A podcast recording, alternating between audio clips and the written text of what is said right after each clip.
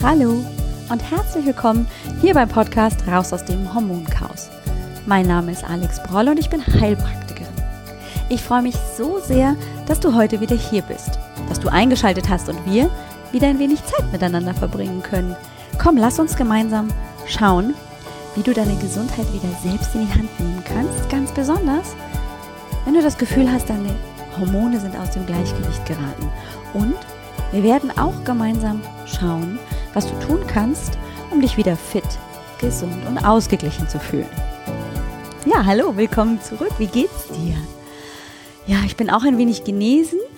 Meine Stimme ist äh, wieder da. Also so zu 98 Prozent. Ein bisschen bin ich noch angeschlagen und ähm, das ist total ungewöhnlich für mich, denn normalerweise erstens werde ich nicht krank, zweitens will ich nicht krank sein und drittens bin ich ganz schrecklich im krank sein und deswegen muss das, was mich da gerade flachgelegt hat, auch ganz schnell wieder verschwinden. Aber wirklich. Aber häufig können wir uns das ja nicht aussuchen.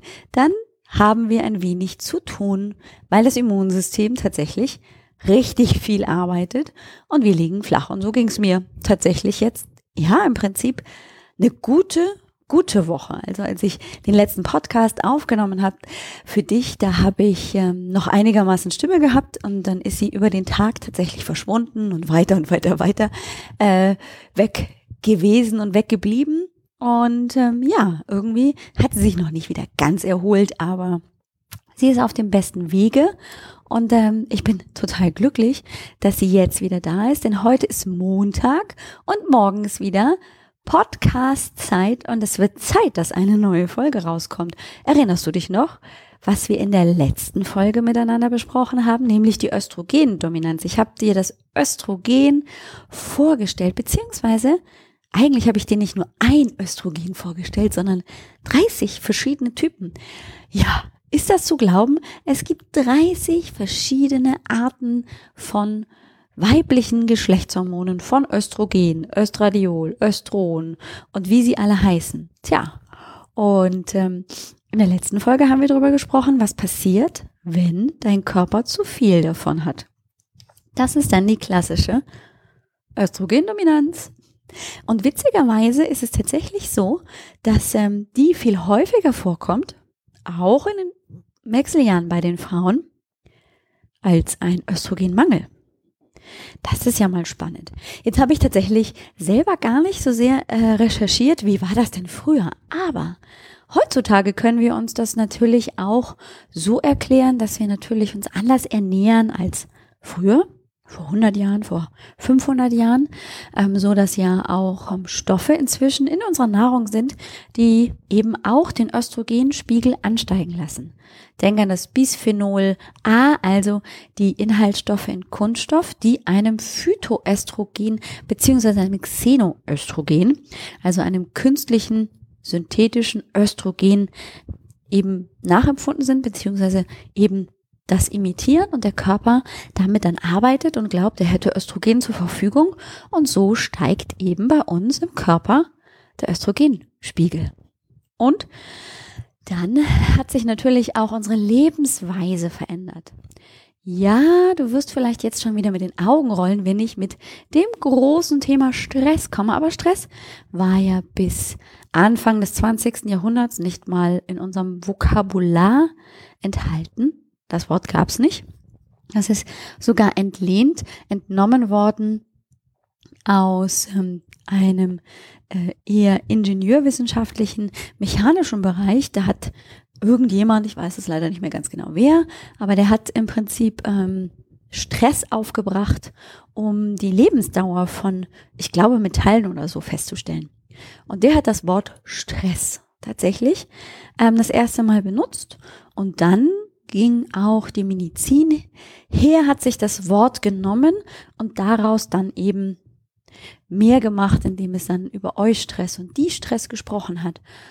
Ja, und heutzutage würde ich sagen, haben wir auf jeden Fall mehr die Stress als Eustress, also mehr schlechten Stress, der uns wirklich belastet, als dass wir uns über ein bisschen Stress und Herausforderung freuen können.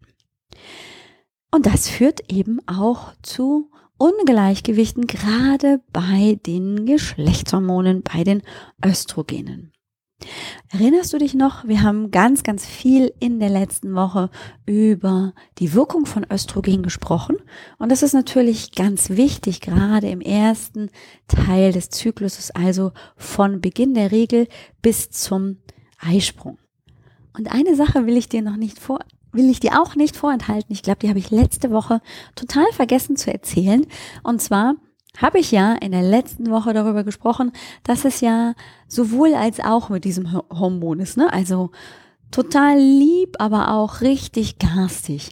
Und ähm, das Spannende, was ich in der Recherche für dieses große Thema Östrogen gefunden habe, war folgendes, dass man, wenn junge Mädchen sehr spät beginnen mit der Pubertät und auch ähm, vielleicht die Ausbildung der, der Eierstöcke verzögert ist und so eben wenig Östrogen bei jungen Mädchen ab 15 der Fall ist, dann ähm, wird denen praktisch synthetisch ähm, ein Produkt, nämlich Östrogen, zugeführt, um dann praktisch die Pubertät in Gang zu setzen.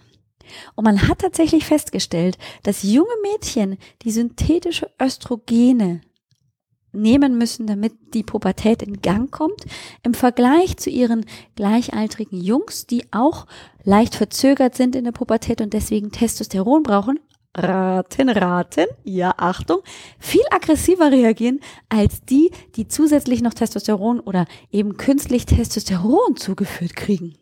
Ist das nicht spannend? Ja, also, dieses Hormon ist nicht nur ausgleichend sehr weiblich, es ist zum Beispiel bei Frauen, die ähm, kurz vor der Entbindung sind, sehr hoch. Und wir kennen ja dann vielleicht auch das ein oder andere Phänomen, wenn dann also die Frau im achten Monat beginnt also das Babyzimmer einzurichten, also richtig dem Nestbautrieb ähm, nachkommt, dann ist der Östrogenspiegel sehr hoch. Das ist eine, ein Hormon, das viel auch ähm, eben die Fürsorglichkeit der werdenden Mutter unterstützt. Aber, und jetzt kommt's, da sind wieder diese zwei Gegensätze.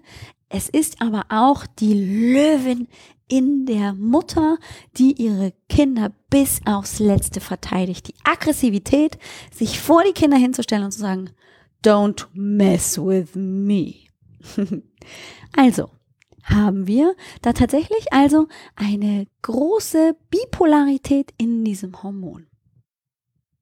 Und dass ein hoher Östrogenspiegel ja auch ähm, dann Symptome hat, nämlich in der Östrogendominanz, wir möglicherweise eben sehr unregelmäßige, starke Blutungen haben, häufig auch mit Schmerzen vor den Tagen zu kämpfen haben, Bauchschmerzen, Rückenschmerzen, Kopfschmerzen, mh, mm, dass eben auch die Wassereinlagerungen zunehmen, dass wir Gewicht zunehmen. Das sind so ganz, ganz typische Zeichen, dass der Östrogenspiegel zu hoch ist.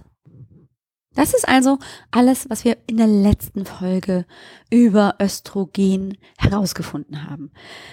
Und ähm, es ist ganz, ganz spannend, wenn wir uns die Symptome von Östrogendominanz und einem Östrogenmangel anschauen, dass sehr viele ähnliche Symptome und Beschwerden ja, nachweisbar sind. Denn auch ähm, beim Östrogenmangel habe ich eben ja, Stimmungsschwankungen, gegebenenfalls auch depressive Verstimmungen, Gewichtszunahme, Hitzewallungen, die habe ich aber möglicherweise sogar auch bei einer Östrogendominanz. Das heißt, ich kann nicht immer von Haus aus sagen, die und die Symptome sind ganz klassisch für eine Östrogendominanz und die und die Symptome sind klassisch für einen Östrogenmangel.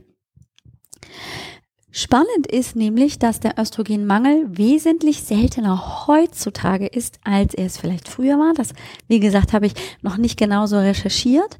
Ähm, aber er ist auf jeden Fall seltener als eine Östrogendominanz. Und das auch eben bei Frauen in den Wechseljahren. Deutlich ist es dann so, dass Frauen, die nach den Wechseljahren, also dann, wenn die Wechseljahre durch sind, wenn also wirklich hier sich die Hormone erstmal so ein Stück weit reguliert haben, dann tatsächlich ein Östrogenmangel entstehen kann. Denn die Wechseljahre stehen ja dafür, dass meine Eierstöcke die Produktion von Östrogen einstellen. Das passiert. ganz automatisch, ganz physiologisch über einen Zeitraum X. Lass es drei, fünf Jahre sein. Bei manchen Frauen geht es wesentlich schneller, bei anderen eben dauert es viel länger. Und wenn dieser Prozess abgeschlossen ist, dann sind wir praktisch in der Post-Menopause, also in der Zeit nach der Menopause. Und dort, in der Zeit, kann häufiger mal eben ein Östrogenmangel dann entstehen. Erinnere dich nochmal, wo wird außerhalb der Eierstöcke noch Östrogen produziert? Ja, im Fettgewebe und ein bisschen auch eben in der Nebenniere. Und ähm, das reicht uns aber. Normalerweise, wenn wir gesund sind, wenn wir gut ähm, eben genährt sind, wenn wir also rundum es uns gut gehen lassen, dann ist das für eine Frau nach der Menopause völlig ausreichend. Wenn aber tatsächlich ich aufgrund von verschiedensten Ursachen, zum Beispiel extrem großem Stress, meine Nebenniere sehr belaste, dann kann dort eben ein Östrogenmangel entstehen, weil die Nebenniere gar nicht mehr dazu kommt, Östrogen zu produzieren. Auch extreme sportliche Betätigung oder Unterernährung kann übrigens dazu führen, dass ich zu wenig Östrogen habe. Macht Sinn, weil dann hat mein Körper nicht die kleinen Fettpölsterchen, die eben auch Östrogen produzieren und dann habe ich eben auch zu wenig Östrogen. Was macht das jetzt mit meinem Körper? Was macht das jetzt mit mir? Wenn ich doch möglicherweise im Kopf habe, wenn ich Wechseljahre habe, dann habe ich immer zu wenig Östrogen. Deswegen geben ja viele Gynäkologen heutzutage eben auch Hormonersatzprodukte. Also geben ein synthetisches Östrogen, Östrogencremes, was auch immer es da ja auch am Markt gibt, um der Frau den Übergang leichter zu machen, um dieses Östrogen, was ja langsam nachlässt in der Produktion, praktisch zu ersetzen. Das Problem ist, dass es eben manchmal gar nicht darum geht, den Mangel zu ersetzen, sondern dass es eigentlich zu viel ist. Und manchmal wird nicht genau geguckt, wie, also das will ich jetzt nicht über einen Kamm stellen, aber manchmal ist es einfach so, dass man mit den Symptomen zur Frauenärztin, zum Frauenarzt geht oder eben auch zu seinem Heilpraktiker und dann wird relativ schnell ähm, eben daraus geschlossen, weil die Frau in den Wechseljahren ist, ja, dann hat sie zu wenig Östrogen und es wird nicht genau geguckt, wie zum Beispiel der Östrogengehalt im Blut ist im Vergleich zum Progesteron. Denn, und darüber haben wir ja noch nicht gesprochen und das wird die nächste große Folge nächste Woche sein, das Progesteron ist eben, ja, der next big player in the picture. Genau, also es geht nicht immer nur darum, was macht das Östrogen, ich kann das isoliert betrachten, sondern es geht wirklich auch um dieses Zusammenspiel von den verschiedenen Hormonen und das Östrogen arbeitet nie alleine, sondern ist immer begleitet vom Progesteron. Aber wenn wir jetzt tatsächlich Östrogenmangel haben, was auch vorkommt, also ich will gar nicht sagen, dass keine Frauen in Wechseljahren nicht über einen Östrogenmangel ja, zu leiden hat, dann ist es häufig so, dass ähm, diese Frauen ganz typische Symptome trotzdem zeigen. Und häufig sind es immer Hautbeschwerden, die mit dazukommen. Also zum Beispiel ein Ekzem, eine Stelle, die sich immer wieder entzündet, juckt. Schuppenflechte, Neurodermitis, die neu entstehen oder die schon immer vorhanden waren und sich wieder verschlimmern können, eben auch ein Hinweis darauf sein, habe ich möglicherweise einen Östrogenmangel. Auch ein Haarausfall kann die Folge sein, wenn ich zu wenig Östrogen im Blut habe. Und dann kommen die relativ unspezifischen Dinge wie Schlafstörungen, depressive Verstimmungen oder sogar Depression und die Gewichtszunahme, die unkontrolliert zu erfolgen scheint. Ja, ich esse normal, aber irgendwie verändert sich äh, mein Gewicht nach oben. Und das ist für die Frauen schon häufig wirklich sehr frustrierend, weil das Gewicht steigt und steigt und steigt, aber sie haben ähm, an ihrer Ernährung grundsätzlich erstmal nichts verändert und trotzdem steigt das Gewicht. Ja, und für viele Frauen ist eben auch der Verlust dieser Libido, also diese, dieses, ich fühle mich erotisch und ich habe Lust auf Sex, verschwindet. Ja, und die klassischen Hitzewallungen, Kopfschmerzen, Stimmungsschwankungen eben gehören natürlich auch mit dazu. Also, das ist nicht immer ganz einfach zu differenzieren. Ist es eine Östrogendominanz? Ist es eben eine, ein Östrogenmangel? Und deswegen ähm, sollte man da auch wirklich einen gezielten Blick drauf werfen, was jeweils möglicherweise die ganz spezifischen Symptome sind. Und dann darf man auch gerne mal eben in einem Blutbild oder über den Speichel die Hormone testen lassen. Und das eben nicht nur isoliert das Östrogen, sondern dann auch eben in der Kombination auch Testosteron und Progesteron. Und je weiter wir fortschreiten hier im Podcast, desto eher wirst du auch verstehen, dass das ganz eng zusammenspielt. Progesteron, Testosteron, Östrogen. Und deswegen lohnt es sich auch in einer Analyse, das alles drei wirklich konkret anzuschauen. Und haben Männer auch Östrogenmangel? Jip, auch die produzieren ja in ihrer Nebenniere und im Fettgewebe Östrogen. Die haben keine Eierstöcke, also fällt das weg, aber normalerweise ähm, produzieren die das auch und ähm, auch die können Symptome haben. Also auch die können einen Östrogenmangel ähm, feststellen, haben dann dementsprechend äh, Symptome und Beschwerden. Und deshalb sind es auch die Männer, die da mal drauf gucken könnten. Was kann man jetzt machen, wenn wir mit einem Östrogenmangel zu tun haben? Ja, da gibt's einiges. Zum ersten gilt es natürlich erstmal tatsächlich vielleicht zu gucken, kann ich was an meiner Ernährung verändern? Gibt es vielleicht tatsächlich auch Stress? Also gibt es tatsächlich eine deutlich ganz klare Ursache dafür, dass ich möglicherweise einen Östrogenmangel habe? Wenn ich also 24 Stunden am Tag, sieben Tage die Woche, 365 Tage im Jahr mich sehr gestresst fühle, könnte das auf jeden Fall mit einer Ursache sein, warum mein Hormonhaushalt aus, aus dem Gleichgewicht geraten ist und warum gerade das Östrogen so reagiert, wie es reagiert, nämlich, dass es eben zu wenig vorhanden ist. Ähm, und dann gilt es dann natürlich auch ein Stück weit zu gucken, was kann ich tun. Zum einen kann man, anders als eben jetzt chemische, synthetische Hormone, kann man über bioidentische Hormone, die aus Pflanzen produziert werden, Soja, Jamswurzel sind da häufig gerne genommen, kann man einfach ähm, dann im Prinzip von außen über die Haut Hormone zuführen. Also ein Phytoestrogen auf die Haut auftragen und das wird dann von der Haut aufgenommen und kann aber so verarbeitet werden, als würde es der Körper produzieren. Ich kann aber natürlich auch Lebensmittel zu mir nehmen, die ähm, Phytoöstrogene enthalten. Für den Körper wichtigsten Phytoöstrogene sind sogenannte Isoflavone und Lignane.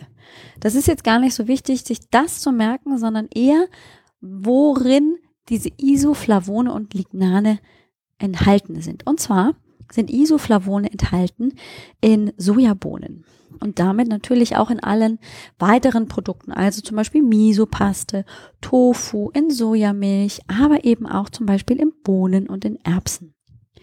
Und die Lignane sind enthalten in Leinsamen, in Kürbiskernen, Erdbeeren, Cranberries, Oliven und zum Beispiel auch Brokkoli. Das heißt, ich kann natürlich auch ähm, erstmal mir überlegen, nehme ich ein hochwertiges Leinöl zu mir. Dann habe ich nämlich nicht nur das Phytoöstrogen zu mir genommen, sondern gleichzeitig auch noch dafür gesorgt, dass ich hochwertige Omega-3-Fettsäuren zu mir nehme.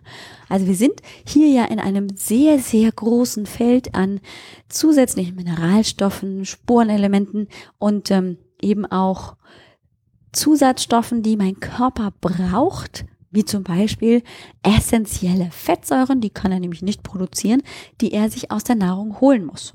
Also Isoflavone wäre eben Soja, Sojaprodukte oder eben auch ähm, bei den Lignanen ein Leinöl, Kürbiskerne.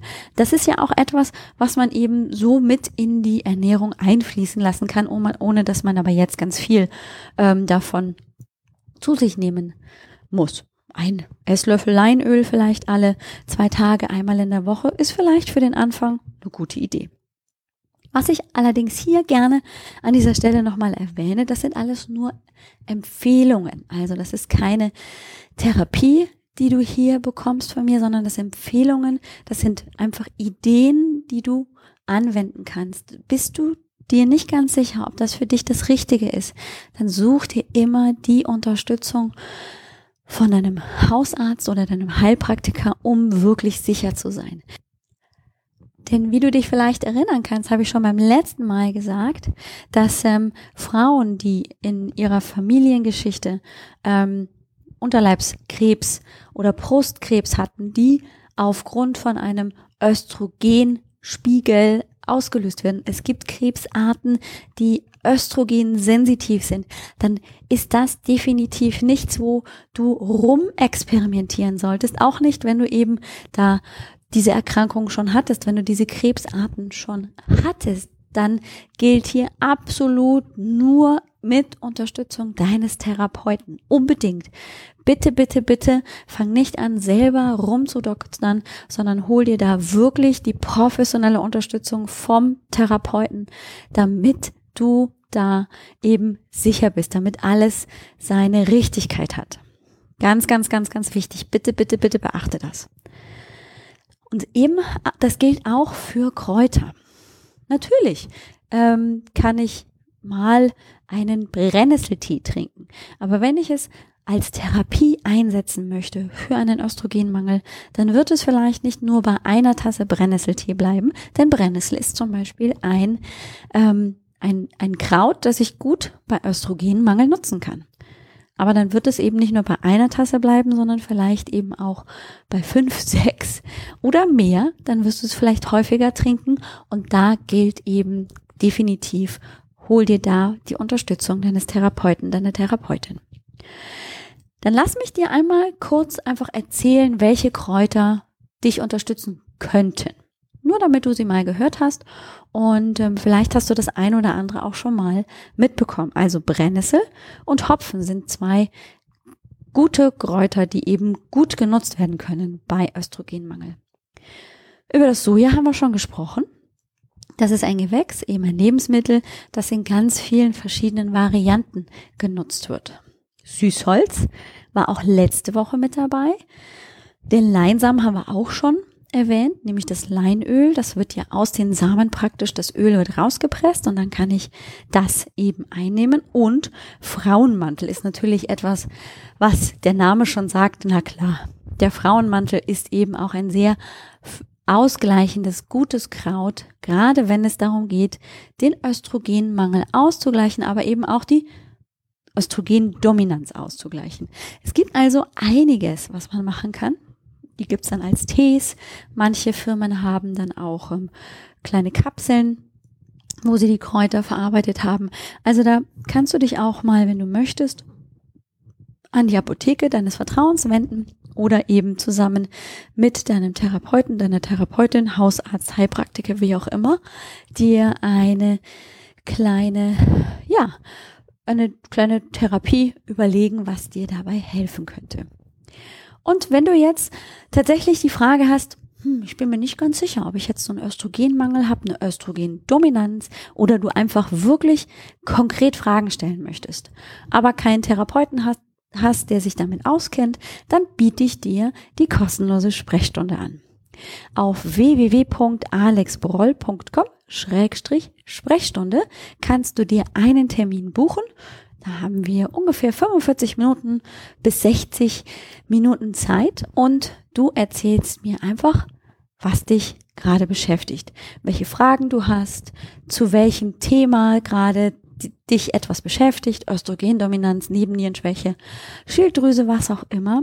Und ähm, gemeinsam überlegen wir einfach, was könnte denn vielleicht gerade bei dir aus dem Gleichgewicht geraten sein.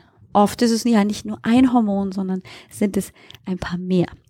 Und ich erzähle dir natürlich auch, wenn du das gerne möchtest, wie ich ein Hormoncoaching gestalte. Das kann man so nennen, auch wenn es ein bisschen komisch klingt, aber ähm, ich arbeite eben auch online mit Frauen zusammen im Coaching-Bereich, ähm, um ja das Gleichgewicht der Hormone wieder zu erreichen.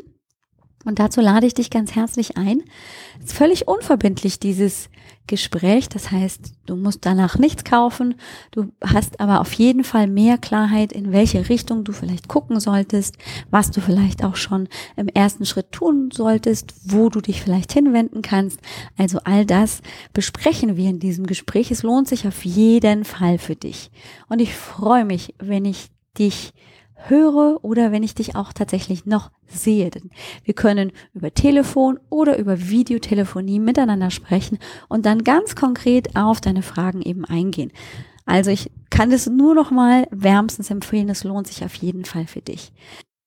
Auf www.alexbroll.com Schrägstrich Sprechstunde kannst du dir eben diesen Termin gratis buchen, kostet dich nichts und ja, Oft sind relativ schnell Termine verfügbar, das heißt, du musst auch vielleicht gar nicht mehr so lange warten, um deine Fragen loszuwerden. Ich wünsche dir eine super tolle, richtig schöne erste Dezemberwoche.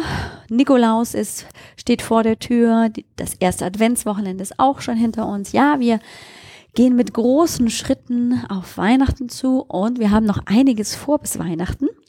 Da gibt's nämlich nächste Woche eine Folge und zwar die mit dem Progesteron. Das Progesteron ist praktisch die rechte Hand vom Östrogen. Und was genau sich hinter dem Progesteron versteckt, das möchte ich dir in der nächsten Folge erzählen, denn häufig kommen die beiden eben zusammen vor und sind nicht im Gleichgewicht. Und du wirst vielleicht, wenn ich darüber spreche, auch das eine oder andere in dir, in deinem Verhalten, in deinen Beschwerden wiedererkennen. Und dann macht es plötzlich Klick und du denkst, ach, da kommt's her. Das habe ich ganz häufig bei meinen Klientinnen, die also plötzlich dastehen und sich dann plötzlich wirklich endlich sicher sind, ja, richtig, genau das sind meine Symptome und jetzt weiß ich auch, dass das da und daher kommt. Und das ist unglaublich befreiend und lösend, weil endlich wird man ernst genommen, endlich hat man einfach eine Antwort und kann dann mit dieser Antwort, mit der Ursache wirklich anfangen zu arbeiten. Und das ist unheimlich befriedigend natürlich auch für mich als Coach. Ich wünsche dir eine grandiose Woche und freue mich auf die nächste Folge. Und ich hoffe, du hörst wieder zu. Mach's gut. Ciao.